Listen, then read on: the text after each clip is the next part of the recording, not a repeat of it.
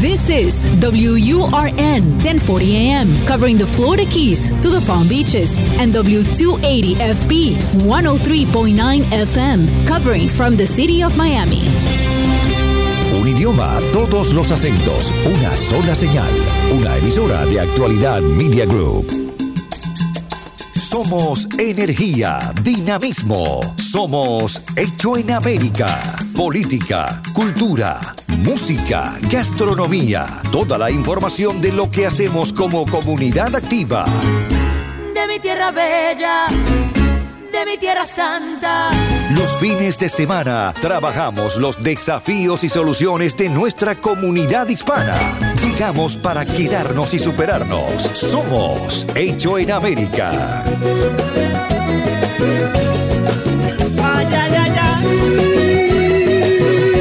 Buen fin de para todos, ¿cómo le va? Aquí estamos una vez más en Hecho en América, este espacio de fin de semana para pensar, para reflexionar, para mirar un poco para adentro eh, de nosotros mismos. Y cuando nos emprendemos a esa labor poco, poco sencilla de, mirarnos, eh, siempre he hecho mano a la doctora María Valcourt. Ella es psicóloga, es eh, una persona que entiende, que nos comprende, que nos ayuda a pensar y a, reconocernos. ¿Cómo le va, doctora? ¿Qué dice? Buenas tardes, buen fin de súper agradecida, Diego, de seguir colaborando con ustedes y obviamente tratar que nuestra comunidad siga en progreso, es lo más mm. importante. Eh, me, gusta esto que usted plantea, la comunidad está en progreso. Nosotros estamos progresando en esta relación que, que hemos tenido que enfrentar y que estamos enfrentando con el COVID. Me gustaría hoy poner la lupa en eso, en hacer un balance de dónde estamos y hacia dónde vamos en nosotros mismos frente a esta gran cantidad de situaciones que llegaron para quedarse eh, o, por lo menos para permanecer durante un tiempo. ¿Hemos tenido esa capacidad de adaptación, doctora?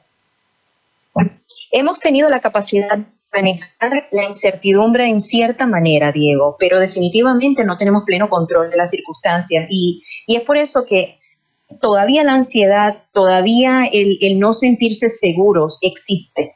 Y es, es real que todo va a ir cambiando en la medida en que el, COVID se haga un poco más eh, fácil de entender, pero mientras tanto va a haber esa sensación de incertidumbre en nosotros y lo más que nos ayuda a manejar esto, como hasta el momento lo hemos podido lograr, es la práctica y la perseverancia de que hay que continuar.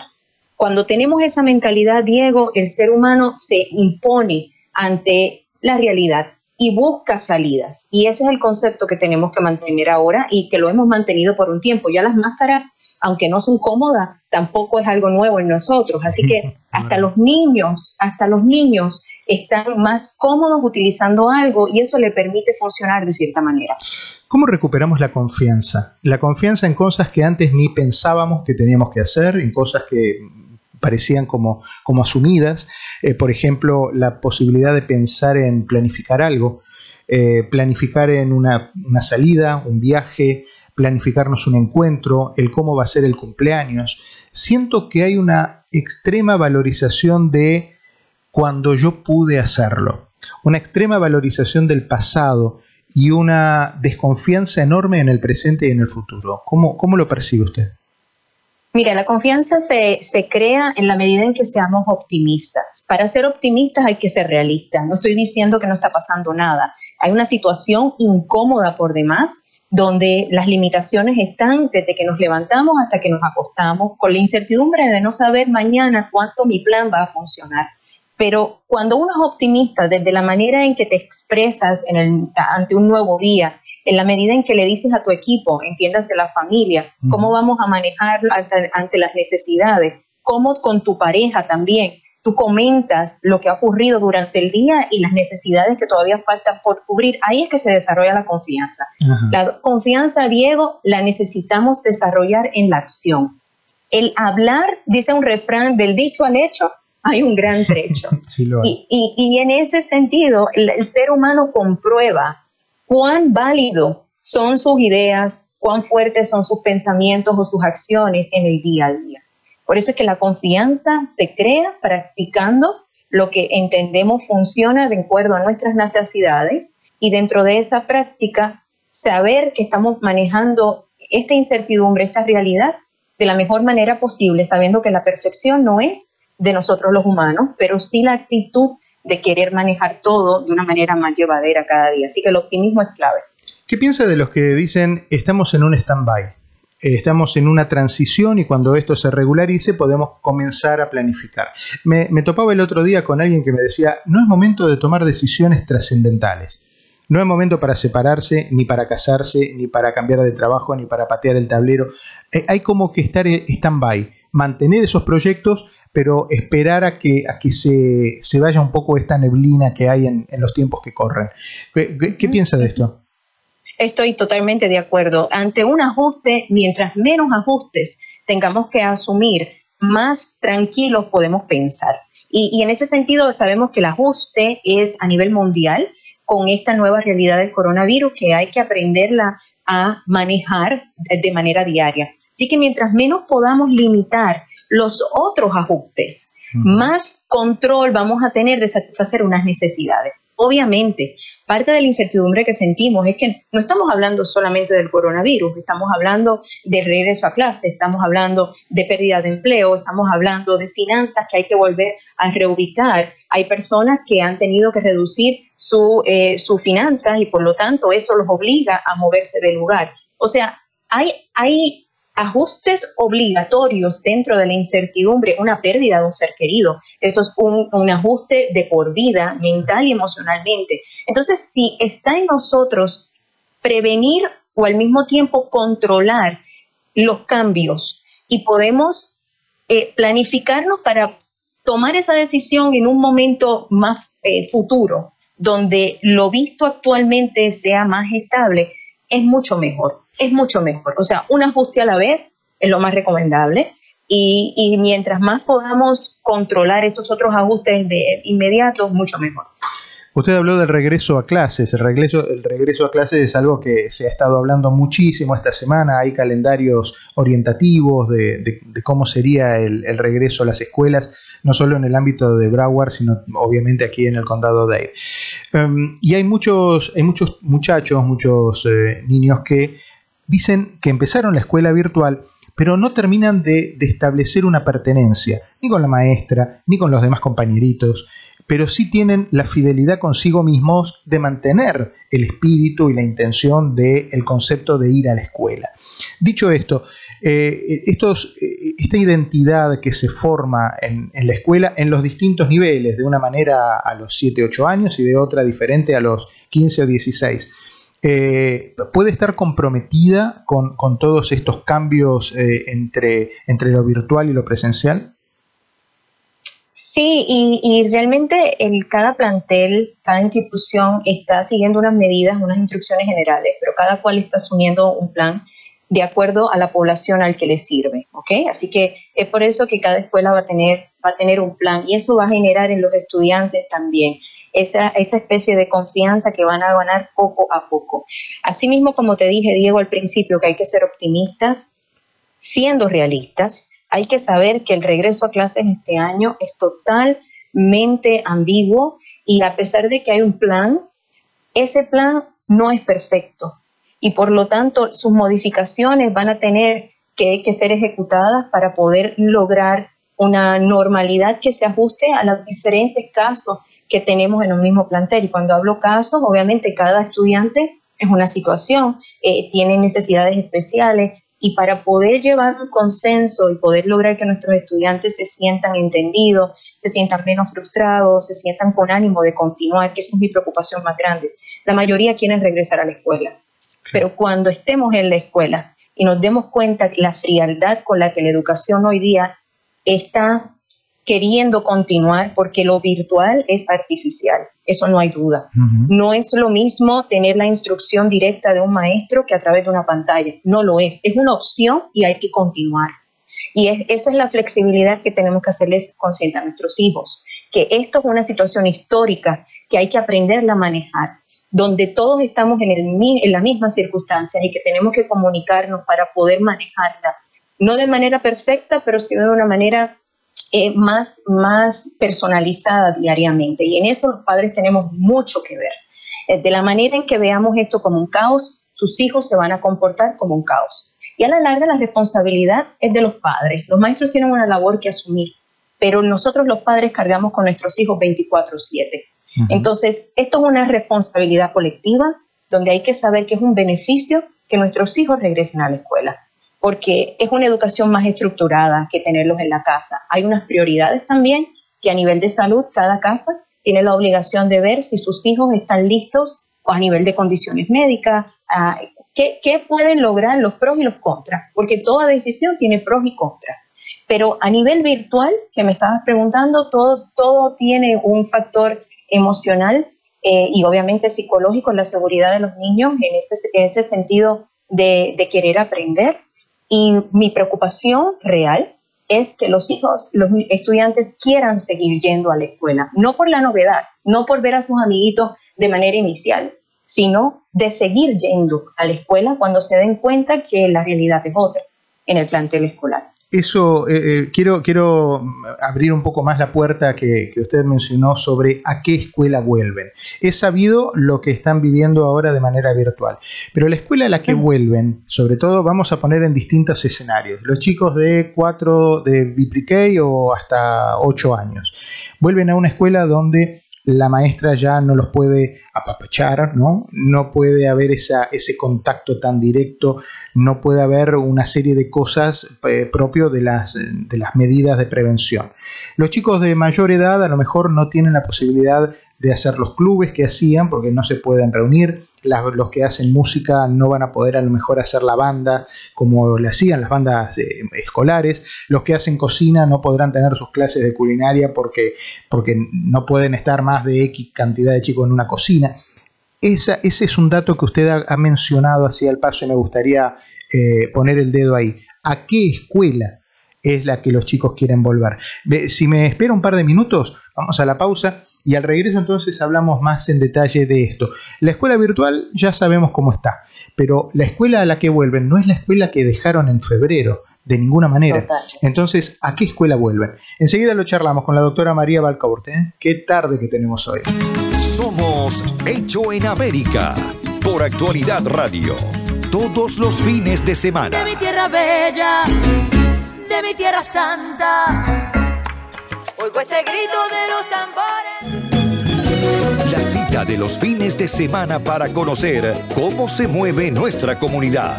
Hecho en América. Solo en Actualidad Radio 1040 AM. Estamos con la doctora María Balcaurte en este Hecho en América especial, un Hecho en América con otro tono, un tono de reflexión, un tono optimista y positivo, porque lo que viene siempre es bueno y siempre, siempre es alentador saber que hay un mañana, pero tenemos que tener algunas cuestiones en mente y en cuenta, como padres y también los chicos como, como alumnos. ¿A qué escuela vuelven nuestros hijos, doctora?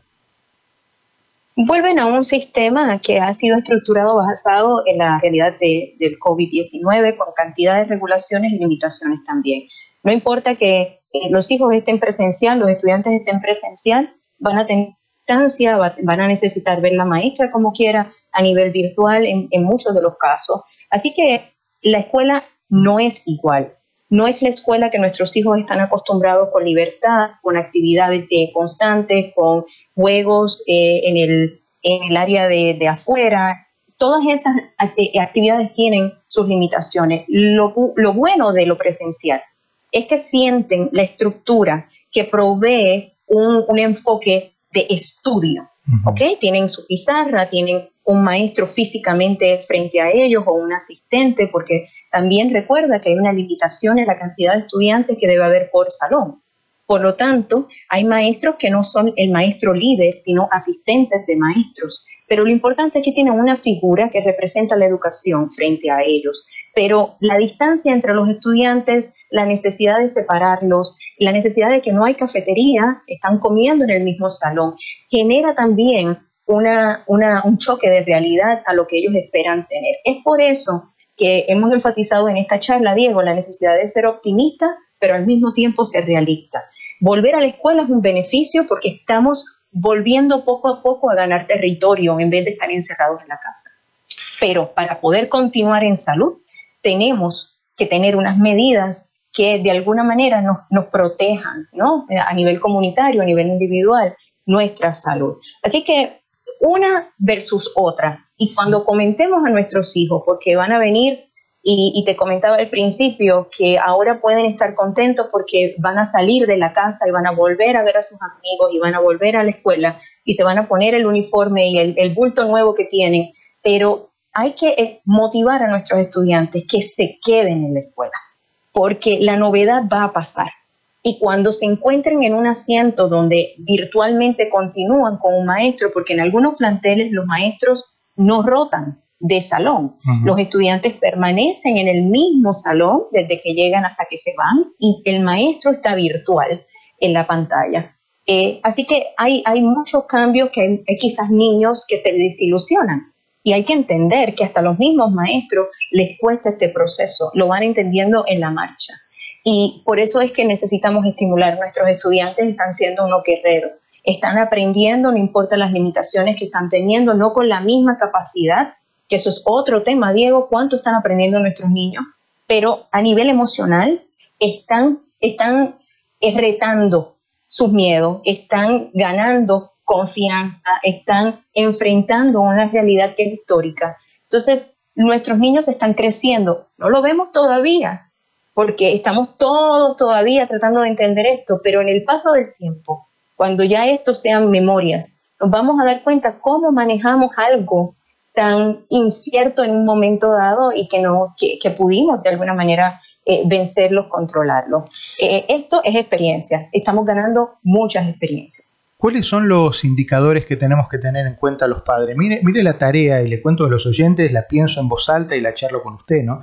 Em, la responsabilidad que tenemos los padres. Tenemos que aprender a convivir con esto y tenemos que al mismo tiempo tener el ojo eh, listo y atento para ver los síntomas que los chicos pueden tener. Usted está hablando que toda esta situación de hoy, de esta semana, de la semana que viene, no la vamos a ver en lo inmediato, pero a lo mejor como pasan estas cosas, van quedando ahí en el disco duro ¿no? de la cabeza y empiezan a aparecer disparadores dentro de seis meses, un año, un año y medio, que cuando uno con, su capacidad de, psicóloga lo, advierta, inmediatamente le va a remitir al año 2020.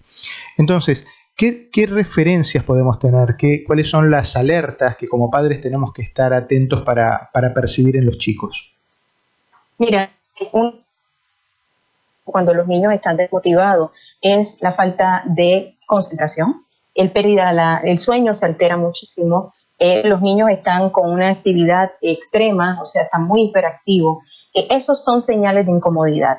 Al mismo tiempo, eh, lloran en exceso, búsqueda de atención para ellos de alguna manera validar su seguridad. Los niños no tienen pleno control de las circunstancias, se someten a lo que los padres eh, definan por ellos, las decisiones que tomemos por ellos. Así que sí hay ciertas incomodidades que ellos a través de su comportamiento y en ver verbal van a empezar a dar como señal de que necesitan entender algo de una manera mejor. Por eso es que te decía al principio que es muy normal que ellos, después de que vuelvan a la escuela, sientan otra vez ese cansancio de ir a la escuela, esa desilusión de que no es lo mismo, y van a empezar a verbalizarlo, van a, ponerse más eh, eh, difíciles para, para, hacer la tarea o para ir a la escuela, que al principio no ocurría. Es como cuando empieza el, la escuela de manera inicial y los niños están locos por utilizar su uniforme y por ir a ver a sus amiguitos y, la, y las maestras, eso con el factor tiempo va disminuyendo. Y, y va a ocurrir, va a ocurrir porque la escuela no es la misma que hemos dejado antes del COVID. Y es por eso que tenemos que estimularlos, decirle, eh, todo va a estar bien, esto por un corto periodo de tiempo. Eh, tú me estás ayudando cantidad a que mamá, que papá también puedan hacer otras cosas. Estamos venciéndolo como equipo. Mira, cuando llegues a casa te vas a dar un baño y vas a cogerte un descanso. hay que alertarlo. ¿Qué nos gustaría a nosotros los adultos que nos dijeran cada vez que estamos cansados o cada vez que estamos agobiados? ¿Verdad? Es ese abrazo psicológico del cual yo tanto hablo de que tenemos que, unos a los otros, tenemos que apoyarnos verbal y a nivel de afecto, porque todo pasa. Pero para que podamos pasar, pasar por esto, tenemos también que, tener momentos de distracción. Necesitamos saber que lo que hemos hecho es mejor que haber, eh, no haber hecho nada. Y eso nuestros hijos necesitan sentirlo, de que ir a la escuela es un gran esfuerzo, que gracias a eso otros niños también están como modelaje haciéndolos, que ellos no son los únicos. Y el concepto familia, Diego, eh, eh, el, concepto de familia es el concepto de equipo, es el concepto de ideales y de valores que se, que se unen para lograr una meta. Y eso, a nivel de sistema, a nivel de familia, tenemos que recordarlo y agradecerlo todos los días. Desde que le damos los buenos días o el, adiós a nuestros hijos en cada reto, necesitamos también nosotros validar que todo lo que hacemos es con el propósito de progresar. Y en el otro extremo de la vida nos encontramos a los abuelos, a los adultos, a los que también están viviendo esto, gente experimentada, gente con años, gente con una mochila muy cargada según la vida que hayan tenido y que en ningún escenario esperaban encontrarse eh, con un 2020 en sus 80 o 85 años en una situación como esta. ¿Cómo los ayudamos a ellos? Bueno, también necesitamos hacernos presentes.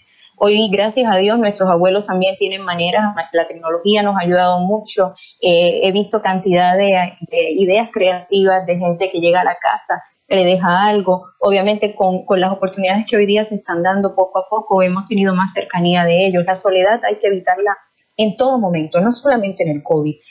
en nuestras eh, personas de la tercera edad, la soledad es algo que aumenta cantidad de los miedos que de por sí en la medida en que nosotros entramos en edad, ocurren en nuestra mente porque se anticipan enfermedades, se anticipa que ya el sistema no lo domino como cuando era joven. O sea, esta etapa está cargada también de miedo, de preocupaciones y el cuerpo físicamente no te responde y la memoria quizás está muy buena todavía y, no se sienten de la misma manera. Por lo tanto, hay que validar nuestro, nuestras personas de la tercera edad con, con, con llamada, con eh, halagos, con detalles, eh, nuestros, los nietos también comunicarse con los abuelos, eso es energía, eso es amor inmediato. Y necesitamos bajar ese nivel de soledad, que aunque físicamente por respeto a la salud, lo hemos tenido que reforzar. No es por una necesidad de no verlo o por no querer verlo, sino por respeto a la salud hemos tenido que asumir esa distancia, pero eso no significa que no, no, pensamos en ello, que no tenemos detalles para ello. Y las llamadas telefónicas, las videollamadas, los detallitos, como les digo, frente a, las puertas, eh, eh, los delivery que hoy día se hacen con cantidad de precauciones, todo eso es importante para que ellos se den cuenta que estamos ahí con ellos. Doctora, ¿qué aprendió usted de todo esto? Ay, yo, he aprendido y sigo aprendiendo, Diego. Yo he aprendido a que necesitamos ganar y desarrollar la paciencia en la acción. No simplemente en los ideales y en la planificación, necesitamos ganarla en la acción. Y sobre todo que la acción te lleva a conectarte con otras personas y a saber eh, lo agradecido que están de no sentirse tan solos. Eh, la salud mental, Diego, en todo nivel, no importa la edad, no importan los contactos, no importan las profesiones. Esta pandemia nos ha atacado en nuestra seguridad personal. Y cuando una persona no se siente seguro, anímicamente van a tener cambios. Eh, a, nivel de, a nivel de pensamiento van a tener preocupaciones que los desorganizan a nivel anímico y por lo tanto la salud también se ve invadida. Así que hemos, yo por lo menos a nivel profesional y como mamá, siempre he dicho, soy mamá de trillizos y, y esa es mi misión en la vida, guiarlos, es dejarme llevar por un día a la vez, sabiendo que lo que me faltó mañana se puede seguir mejorando y sobre todo no dejar que mis esfuerzos sean en vano. Todo cuenta, siempre hay gente observándome, mis hijos son modelos míos, mis hijos ayudan a otros, es una cadena. Lo que tú hagas le estás dando modelaje a otras personas que quizás no sabes que te están observando. Pero si tú quieres que la gente sonría, sonríe. Si tú quieres que la gente sea amable, sea amable. O sea, e, es estar contento contigo mismo y validar que tus esfuerzos te ayudan a seguir progresando en tu realidad. No esperes los aplausos. Los aplausos son buenísimos. Que te, que te digan que, bueno, lo haces perfecto. Eso siempre es necesario. Pero no necesariamente lo recibimos eh, a diario. El mejor aplauso es el que tú te das, el que tú validas la importancia que le das a tus días, el esfuerzo que pones en tus días, cuánto tú estás cooperando en la estabilidad de otros también. Y yo creo que la empatía llena a todo ser humano, todo ser humano. Así que ganamos mucho amor en la práctica y ganamos mucho compromiso también. Eso yo he aprendido. Sin duda, claro, bueno, imagínese. Y bueno, y por ese ejemplo tratamos de ir todos. Si, si a usted le ha servido, evidentemente es un buen, un buen camino asfaltado para seguir. Em, hay claves tipo dos o tres preguntas fundamentales que uno tiene que hacerse a la mañana para arrancar el día y, contestarse a la noche cuando se va a acostar?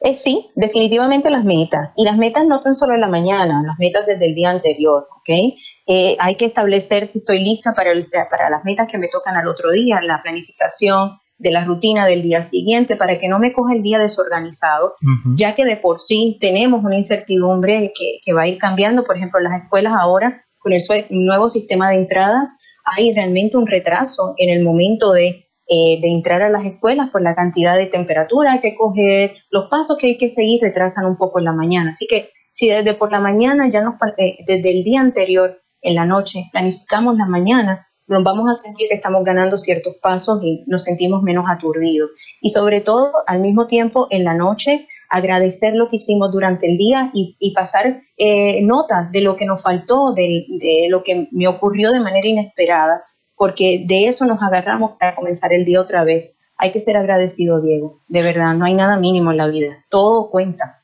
Y por tal razón la persona sigue sintiéndose más capacitada de continuar. Doctora, tan agradecido de, que nos atienda, de, que siempre tenga un espacio para charlar con nosotros, eh, de enseñarnos, de llevarnos de la mano por, por esta vida que pensábamos que venía de una manera y, el destino nos mostró que, se puede complicar un poco. De verdad que muy, muchas, muchas gracias. ¿eh? ¿A, dónde la encuentro? Porque yo, yo la puedo eh, llamar por teléfono usted, pero la gente, ¿dónde la encuentra? ¿Dónde encuentra sus consejos? Me encuentras en todas las redes sociales con mi nombre y mi apellido, doctora María Balcour, y obviamente también tengo la oficina, que es mi segundo hogar, el 305 764-0194. Pero con doctora María Balcura en las redes sociales siempre encuentra un mensajito mío y como te decía, te agradezco que, tu invitación, pero esto es una responsabilidad de todos. Como te dije al principio, aquí todos hemos sido impactados de diferentes maneras. Así que yo creo que cada cual dentro de su posición y su liderazgo debe de contribuir a que esto lo venzamos todos juntos. Doctora, muchas gracias. Le mando un beso enorme y ¿eh? que termine bien el fin de semana. Gracias, Diego, igualmente para ti. La doctora María Valcourt, qué, lindo, ¿eh? qué lindo charlar con ella porque nos, nos ayuda, es un aire fresco que, que, nos, que nos renueva y que nos obliga a pensar. Bueno, el encuentro el fin de semana que viene, o si no, como usted sabe, a cada rato, aquí en el aire de la 1040 en la AM y en la 103.9 de la FM. Páselo bien. Recorremos las calles de una ciudad que hicimos propia. Tomamos sus costumbres, su ritmo, sin abandonar nuestra historia y raíces. Somos lo mejor de dos mundos. Hecho en América. En Actualidad Radio. Yo me muero